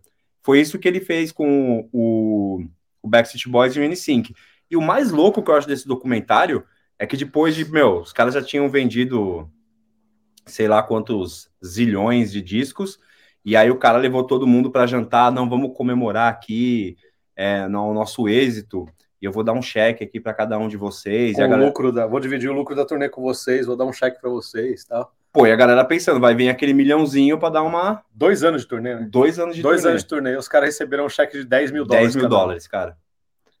E então, porque tudo que eles faziam, tipo, ah, o jantar com todo mundo, tudo isso entrou na conta da banda. É. O cara foi descontando, é descontando, paga, né? tá aqui. Então, assim, esse documentário mostra muito isso, né? O que, que você tem que fazer e o preço que você tem que pagar uhum. para chegar nesse lugar. E muitos que chegaram, ah, pô, o cara resolveu a vida. Resolveu nada, bicho. Uhum. Financeiramente. Mas assim, no caso do, do uso da tecnologia, já vocês já colocaram que sempre existiu, é algo que é parte, mas a, a, a tecnologia, de certa forma, evoluiu muito nesse tempo todo. E hoje elas controlam praticamente todos os meios de comunicação. Eu não estou falando só do Instagram. Você vai ter que. Esses artistas têm que. A, gente, é, é, a, a matéria fala sobre o TikTok. Você tem um uhum. modo de operar no TikTok, você tem um modo de operar no Instagram, você tem um modo de operar no Facebook, e todas essas redes aí têm o seu público independente do artista. Eu, eu acho que vai ser difícil encontrar um artista que não seja, digamos assim, que seja exclusivo de uma única plataforma. Vocês acham que do tipo é, é, existe alguma possibilidade de você não ficar refém dessas ferramentas, a não ser trabalhar com elas de alguma forma? Por exemplo, o Estevam falou muito de identidade. Vamos lá, cada um vai ter uma identidade, porque normalmente isso a galera tem, né? É, elas vão ter que trabalhar junto com o algoritmo para gerar engajamento. Porque senão, o nível de concorrência que existe hoje, no caso de artistas pop, hein? Se elas não, não fizerem um trabalho correto, e até a gravadora, eu acho injusto que a gravadora faz, tá? A gravadora coloca também na conta do artista algo que ele talvez não tenha habilidade. Que é não, ser... não quer pagar, não quer pagar, porque pagava. Antes Exato. pagava para TV, pagava para pôr no rádio, Exatamente. agora tem que Você poderia pagar uma equipe. Faz aí. Uma equipe que faça isso, mas estão querendo impor a um artista também uma função que seria de uma equipe ou um especialista em coisa do tipo. Vocês acham que, do tipo, tem como? Porque eu, eu, eu, eu tô colocando esse problema porque eu já vi bandas se colocando contra a utilização do Spotify e plataformas que a gente ia contrário pelo critério de pagamento. E eu acho que não faz o menor sentido hoje. Você tem que gerar engajamento, porque o nível de concorrência na música, hoje, independente de ser pesada ou pop, é gigantesco. Se você não conseguir engajar, se você não conseguir aceitar uma imposição babaca da, da gravadora, eu acho muito difícil a, a, a, o artista acontecer. Acontecer, quando eu digo Mas... acontecer, é no sentido de ter conexão com seus seguidores. É muito louco, né? Não estou falando de. Mas no sertanejo, no sertanejo, por exemplo, cara, o que mais. Aí não vou colocar questão política, tá?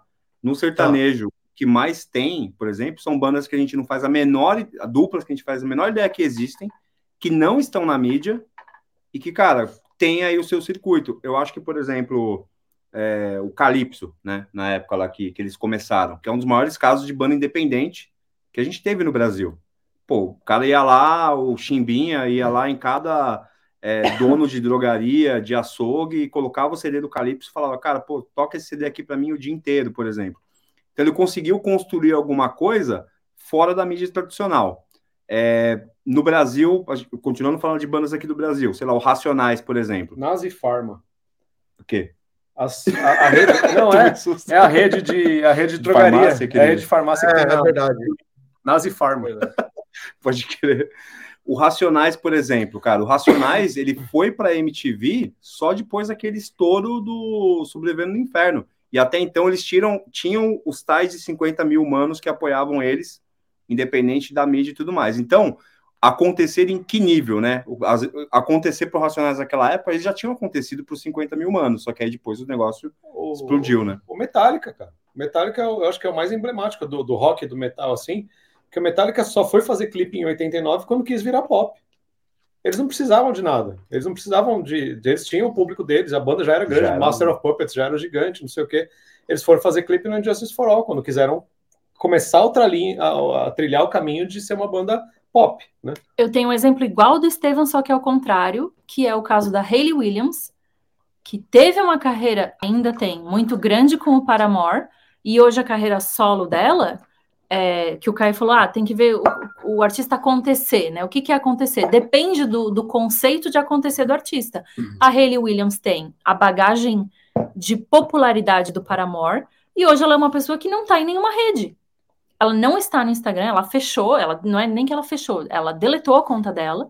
É, ninguém sabe onde ela está, assim, ela não, não tem uma participação ativa em rede nenhuma, e tá lá com dois discos, fazendo não sei o quê. Mas não, ela não, não tá nem como artista? Não tem nada que fale sobre a carreira dela em nenhuma rede? Em nenhuma rede. Ela tem site? Quem tá lá tem site. Tem loja. Tem loja? Tem loja. É tem mas, loja. Não, mas é porque ela tem, um, ela tem uma turma que segue ela. Era o que eu ia falar. Instagram, não. A gente pode vir a chegar num ponto de novo de novo, não, porque isso nunca aconteceu, porque a gente sempre teve a, ideia da estrela do pop.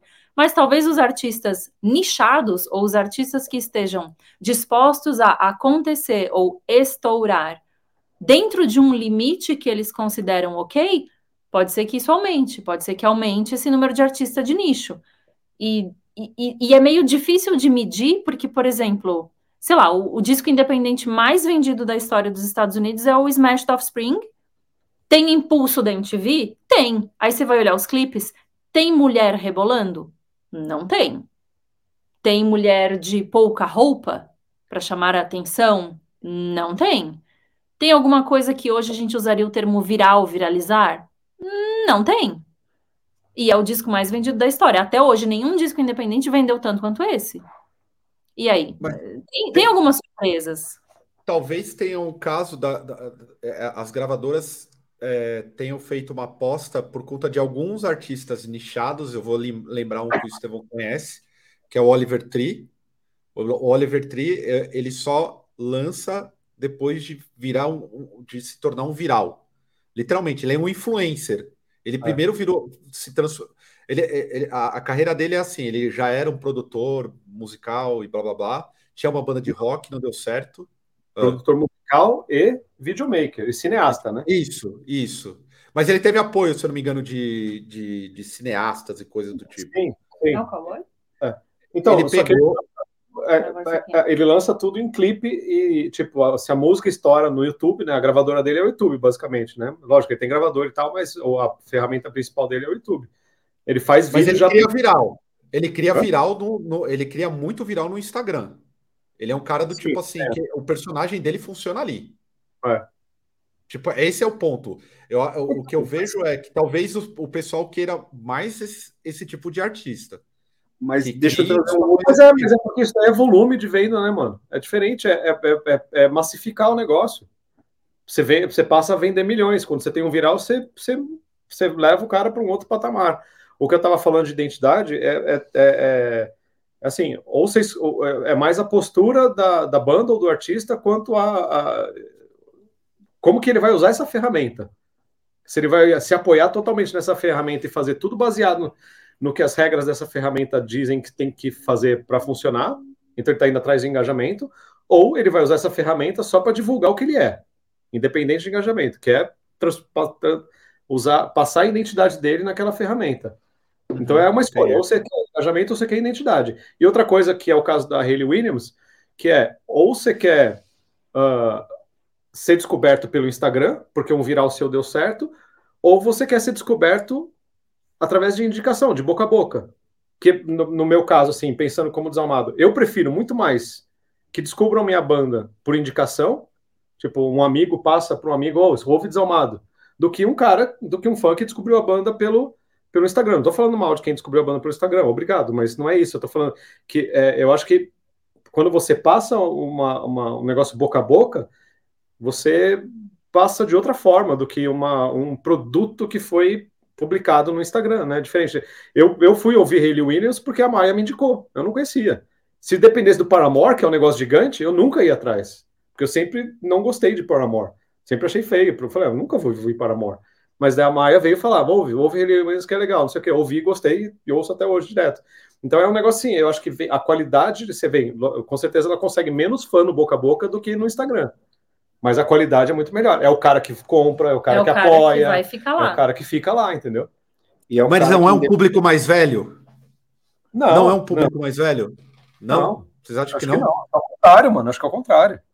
É a molecada obcecada. E, cara, e vou te falar, o, o Desalmado, hum. a gente tem tido essa prova recente aqui, assim. Mole... O, o fã que vem aqui, aqui, literalmente, no estúdio, que vem no café, que vem no estúdio, que vem conversar, que passa o dia inteiro lá no café sem consumir nada, mas fica aqui feliz porque eu tô perto, porque eu tô trocando ideia, é tudo sub-25, cara. É molecada nova. Tem os dois meninos que vieram ali outro dia, os dois tinham 18 anos, vieram de bicicleta de Ferraz de Vasconcelos, mano. Que eu te, o, o dia que eu te pedi merchandising. Os moleques despencaram de bicicleta pra cá, bicicleta no trem, não sei o que, vem pra cá e fica aqui o dia inteiro, mano. Trocando ideia. E é, são dois moleques de 18 anos que vêm aqui. Os velhos não faz isso, mano. Nem fudendo.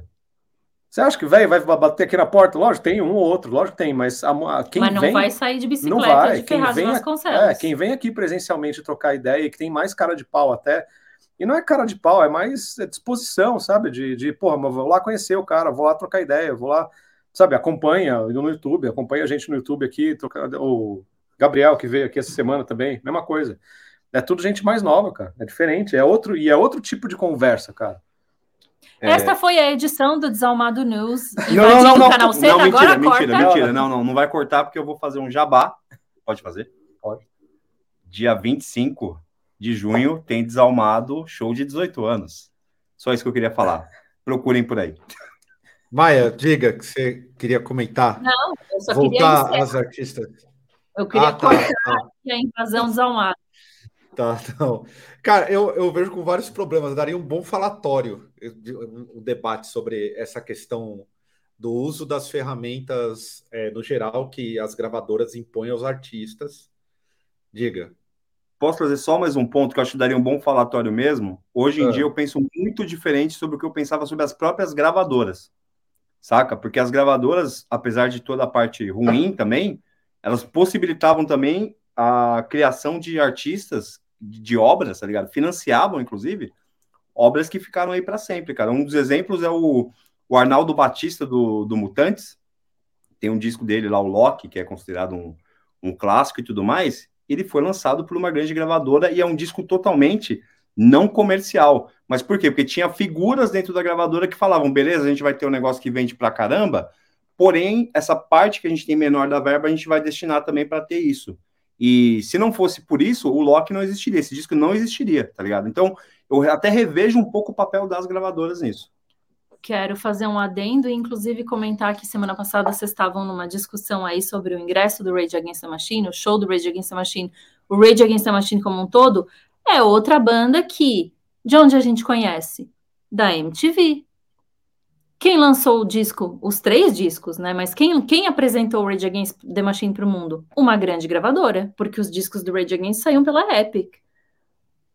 E aí? Tem. Pô, tem coisas que tem um... coisas que grandes gravadoras possibilitaram, sim. Então dá, daí ah, não, falar. Não, isso é óbvio, isso não, não há questão, questão sobre, do tipo, gravadora, óbvio que, que ela teve a sua importância. Hoje eu tenho dúvidas com relação a, a, determinados meios, porque há muita gente produzindo. Há muita gente produzindo. Eu não sei até que ponto se substituiu o papel das gravadoras, e por isso que elas exigem que os seus artistas façam determinadas coisas em redes sociais, que não deveria ser uma função do artista, na minha opinião. Assim, não, não acho que faz o menor sentido. Eu, eu por exemplo, eu não, não sei lidar com, com, com rede social e acho que do tipo é uma parada que, não, que eu não conseguiria, mas o que eu vejo é as pessoas têm que se adequar a isso. Principalmente as mais independentes, tá? As mais independentes têm que fazer alguma coisa. E só mas, essas redes estão não, é Instagram, não é Instagram. Não, não estou você... falando de Instagram. Eu não, tô, eu não, não, não quero centralizar no Instagram, tô falando no geral. É, eu tô falando, é que, assim, é que para mim, eu, vejo, eu sempre que tem essa conversa, eu fico olhando muito pra gente, assim, pra gente, assim, pra nossa cena, né? É, lá na Europa, o povo não usa Instagram, mano. E é o maior mercado de metal. E o povo não usa Instagram, mano. Você pega qualquer. Entra em. Eu tava fazendo, tava fazendo essa, essa pesquisa essa semana.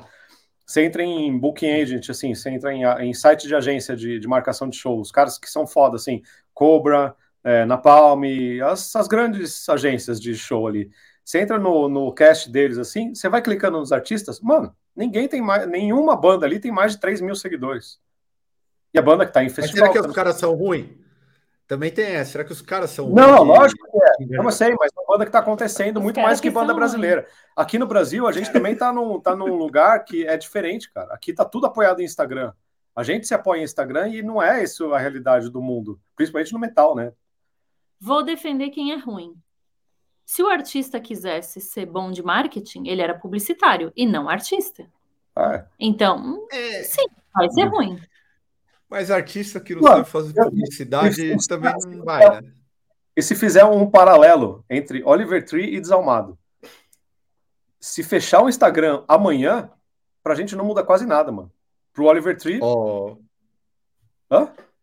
Ah, não, não muda, mano. Não, sei. não muda. Não, Instagram não. Não, então, não, eu, eu tô falando do Instagram, mas o cara tá totalmente apoiado no Instagram. Se, pra, pra, ele vai ter pelo menos uns 50% de prejuízo. Pra gente não vai mudar muita coisa, mano. Não vai mudar nada, sabe? É porque é, é, são públicos diferentes, mercados diferentes e, a, e uso diferente da ferramenta também, né? Aliás, eu vou, eu vou, eu vou propor um, um, falatório sobre esse tema aí. É um tema bom para se debater. Um baita tema, inclusive. Arranca rabo. Aliás, para a gente ir fechando, um outro tema importante é as bandas que fingem se aposentar anunciam turnê e não se aposentam. Vocês acham que também é um mercado em franca expansão? Que nós teremos muitos casos fora da curva. É... Que, aliás, o único caso que a gente teve fora da curva, se eu não me engano, foi do Slayer, né? Que anunciou uma tour de despedida e encerrou o papo. Acabou. É, tipo... mas acho que é porque ali ninguém aguentava mais também, né?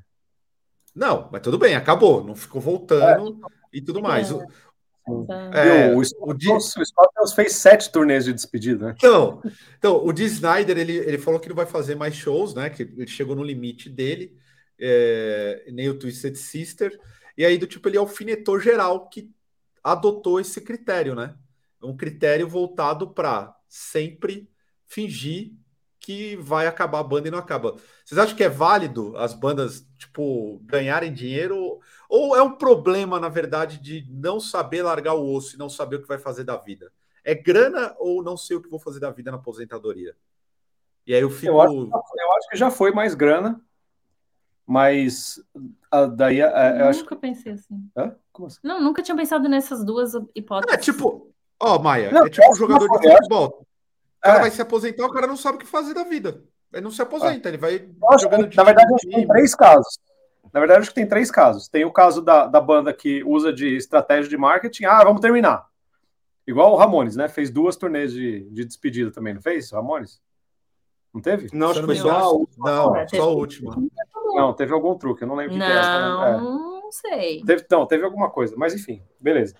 Teve, deve ter, tipo, o caso do Scorpions. Teve algum truque Teve algum truque, mas teve. Oh. O Scorpius é o caso de maior tchau da história. É, tchau! É. Mas acho que é. é uma ola de tchau. Eu acho que eles viram que estava dando certo de falar tchau e ficaram falando tchau.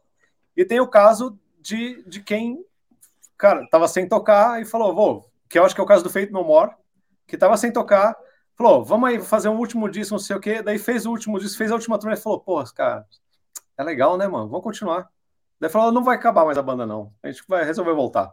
Que eu acho que é os caras que estavam sem tocar há muito tempo e resolve tocar e, e, quando toca junto, vê que era legal e volta naturalmente, assim. Mas, sei lá, eu, e tem casos, os casos reais, né? Que é tipo Black Sabbath, alguns outros que realmente fizeram a turnê de despedida e acabaram. Mais ou menos. Mais ou menos. Porque o Black Sabbath, a primeira turnê de despedida foi em 92, que é o que Sepultura abriu. Ah, verdade. É. Ai, primeira turnê de despedida é. que o Ozzy foi lá. Caralho! É. é então, porque o Ozzy aquela turnê No More Tours, Tours. que é. ele fez nos anos 90. Que o Dee Snyder até fez, fez tipo, alfinetada. Deu uma, deu uma alfinetada, né? Mas o, o, o, que eu ia falar, por exemplo, largar o osso depende do caso. Tipo, pô, Rolling Stones não precisa de dinheiro, né? Não. Precisa? Acho que não, né? Não. Paul McCartney, você que precisa de grana. Não, Paul tá... McCartney é o, é o músico mais, mais rico do mundo. E, e, então tem esse caso, os caras que, meu, continuam Ele é bilionário, mano. Então, isso que eu ia falar, não precisa, né? Tipo assim, pô, é a galera que realmente ama tocar e, e fazer som. O próprio, sei lá, o Foo Fighters, né? Eu tipo, ia né? citar, inclusive. Nesse caso, não precisaria. Agora, eu acho que o que tem muito é, é, é, é bandas que usam isso realmente de um trampolim financeiro. O meu amado Kiss, a banda que eu gosto muito, é o maior exemplo de. O Kiss também já deu um monte de turnê de despedida. Estão falando que essa é a última mesmo, mas eu já ouvi papos que eles estavam pensando em o Kiss nunca acabar, mesmo com eles morrendo. Sim, tipo, colocando, colocando outros, né? outros caras, tá ligado? Então, assim. Empresa, que... né? é, exatamente.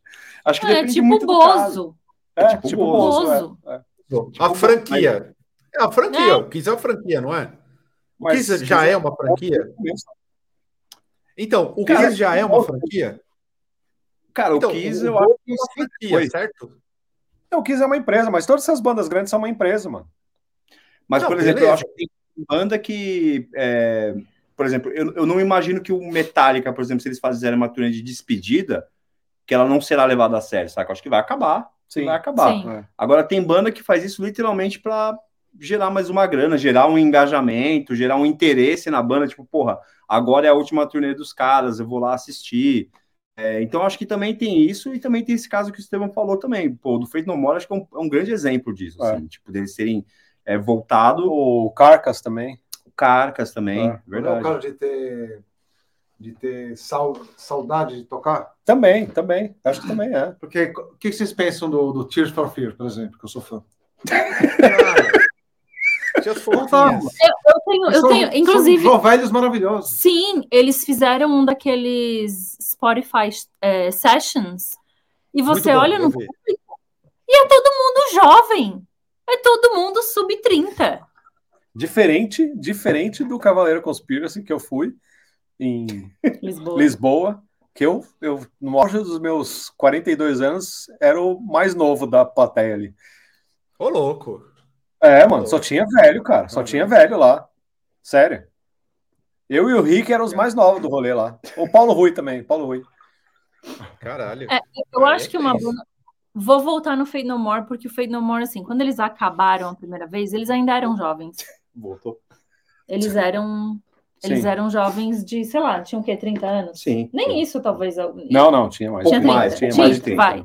Então, talvez até exista assim, amadurecimento da parte das pessoas, tipo, nossa, hum. tínhamos brigas, tínhamos certas Tem rivalidades, é. passamos disso, nossa, como era, como era besta, né? A grande jornada da maturidade e tal. Pode acontecer. Tem outras bandas que já é uma coisa mais transparente. Tipo, é difícil você olhar para o Kiss e conseguir enxergar assim.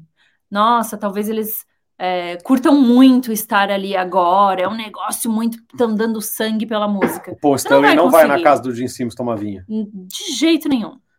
De jeito nenhum. Isso não acontece. O Lars né? também não vai na casa do Simmons. Mas e pode assim, ir para falar de negócios. Vou fazer não... um, Vou tangenciar por completo. Gosto muito do G. Snyder. Quando começou a pandemia e todo mundo começou a fazer podcast, e todo mundo conseguiu entrevistar gente maior de banda que finalmente tinha agenda, que não estava em turnê mais, né? O D. Snyder foi num podcast de. um cara aí do Portugal The Man, eu não lembro o nome. Lead Singer Syndrome. E quando começou a pandemia, ele tem uma casa no Belize. Ele foi pro Belize com a mulher dele e ele proibiu os filhos de irem lá, porque ele falou para os filhos: vocês querem ficar em Nova York? Vocês querem ficar aí no meio da bagunça? Então tá, aqui vocês não vêm. E aí ele proibiu os filhos de irem visitar. Que ele queria ficar longe do Covid, da Covid. Ok, terminei meu parênteses de Snyder. Gostei. Mas, ó, eu começou no de Snyder, passou pelo Snyder, eu quero dizer que eu concordo com o que ele falou. Tipo assim, gente, não aposenta. Tipo, mano, vai tocando aí. Vai tocando. É, vai tocando. Tipo, porque eu acho que, ao menos para mim, fica uma coisa muito descarada quando Foi. não é um caso igual do Fate No More, saca? Tipo, ah, vou dar uma. Vou fazer uma turnê de despedida e vou simplesmente para levantar dinheiro ou, ou, aproveitar um hype, é, sabe?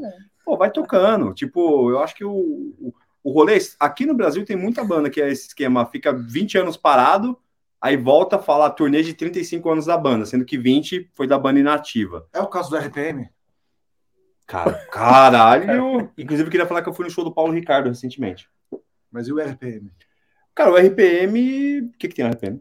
A RPM voltou por causa do Big Brother, mais nada. É, Hey Brothers. É, voltou pelo, pelo, pelo é. Hey Brothers. O dinheiro é, puro, não. Tanto que o, o Paulo Ricardo e o Schiavon lá, e o Deluxe, ninguém se bica, né, cara? Exato. Ninguém se bica. Aí, Isso ficou muito, muito nítido que não era tipo, vamos voltar para fazer um som, né? E tudo mais. A gente tá mais velho, não tem mais tanta coisa de ego. Acho que é o oposto.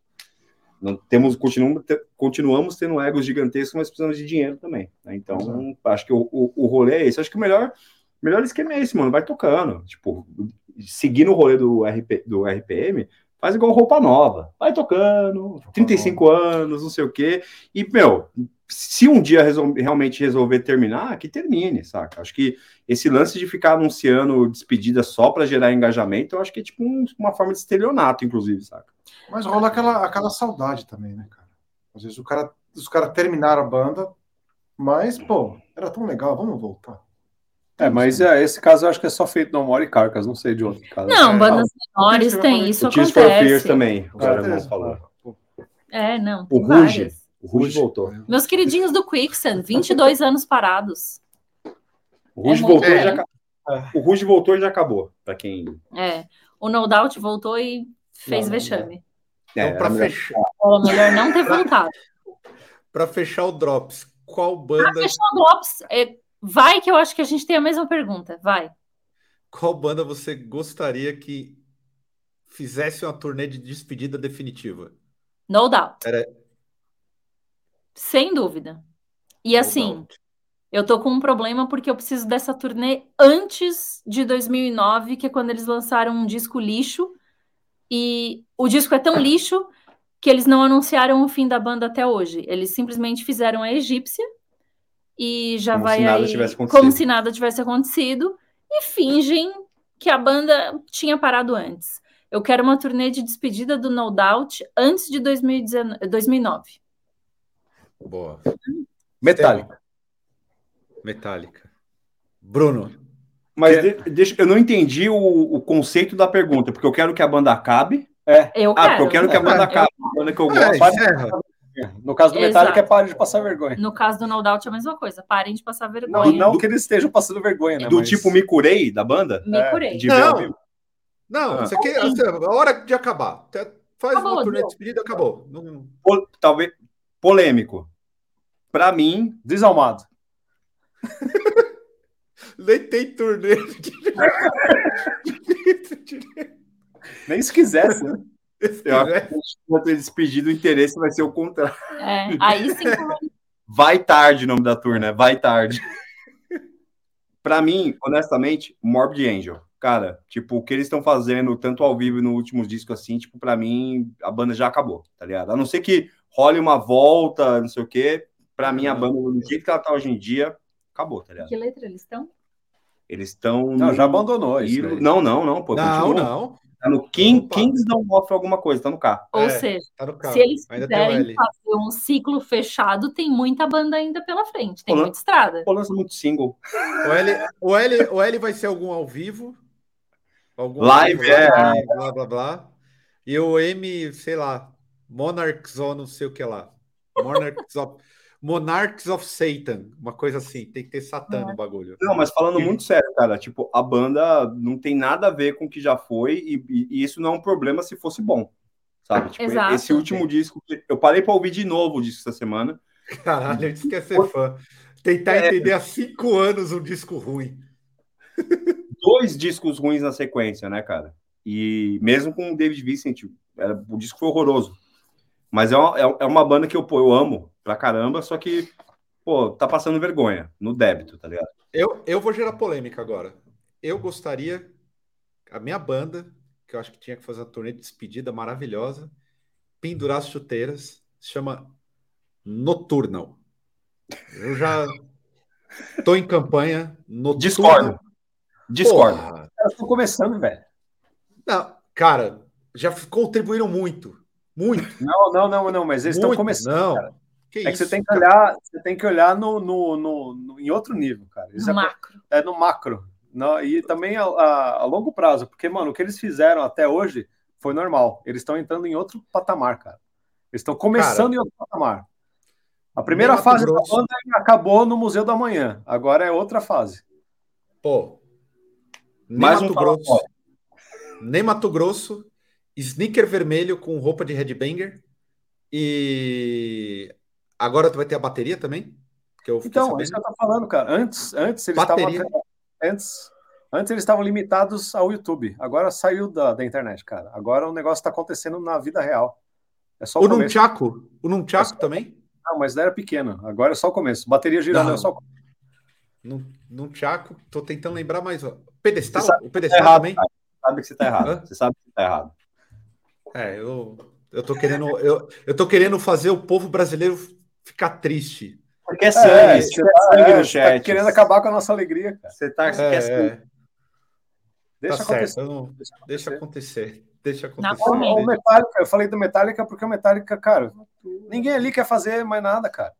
Deixa o Kirk ficar surf- surfando no Havaí, deixa o James fazer o projeto de country dele solo, deixa o Lars cuidar, ser empresário de alguma outra banda. Quadro. Cara, Comprar é, quadro. Comprar quadro. Não, isso daí já foi, já passou dessa fase.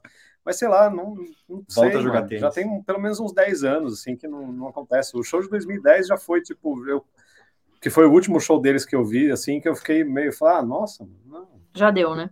vai pra Já casa, deu. vai fazer outra coisa, mano. vai curtir a vida, vocês têm dinheiro, não precisa fazer isso, não. Pô, mas só uma pergunta rápida. Você não gosta dos dois últimos discos do Metallica? O Não, Death Magnetic Não. e o Hardwired Self-Destruct. não. Gosto do Death Magnetic. Não, Não, nossa, Hardwire é horrível, cara, é cover deles de mesmo. Hardwire. To Self-Destruct. Nem É. sabia. Era O Hardwire, o Hardwire é, é cover deles mesmo, mal feito, não é legal. E com, e com uma capa copiada do Crowbar. Mal feita. Eu não lembro nem qual é A capa é os rostos deles juntos, Ah, é. assim, tal, é. Não, é copiado James do tá Foo gritando. Fighters, né? É. Do Wasting Life. Foo Fighters copiou do Crowbar. É, também. Isso. E o. E sei lá, e o anterior, o Death Magnetic lá também, nossa, é muito feio, cara. Não dá. O último disco bom deles é o, é o Load. Uma, pra, pra acabar, não vou ficar prolongando. Uma turnê de despedida do Metallica é o que você quer. É. Com Jason ou com Robert? Ah, aí, hein? Ah, aí até eu vou. Com Jason. Com o É. Jason, eu vou, cara. Pô, o É. Robert é, um puta baixista, só que, mano, Não baixista combina, do Metallica Não gosta combina. de ir pro Jason, não tem jeito. Não combina, concordo. Vamos encerrar? Tem algum recado final? Não. Sem Não. recados finais? Não. Dia 25 de junho, Desalmado aqui em São Paulo. Ingressos antecipados no Simpla. Desalmado.com.br São Paulo. Vai direto pro Simpla. Alguém anonimamente vai colocar no chat esse Vai, link, vai. será? Eu vou criar um usuário anônimo. Ô, gente, vai no show. É no front, é legal. A gente toma uns goró antes, troca ideia, faz o show. E é isso aí, todo mundo feliz. Quem sabe essa não é a despedida do Desalmado? É, E você não ficou sabendo. Concordo. Então, encerrar aqui, não tenho nenhum recado, a não ser que no- a gente teve um problema ah, com relação a prazos e o ao vivo ele será no próximo sábado. Então, vocês vão ver o Blasfêmia, já ve- devem estar assistindo o Blasfêmia. Se não assistiu, assiste, né? Assiste o Blasfêmia, você ainda não assistiu, mas o sábado que vem tem o ao vivo com Scarnium, beleza? Então é nóis Metal- aí. Tchau. Valeu aí, Birri, nosso ministro do, do ministro erótico. Ministro Valeu. Até a próxima.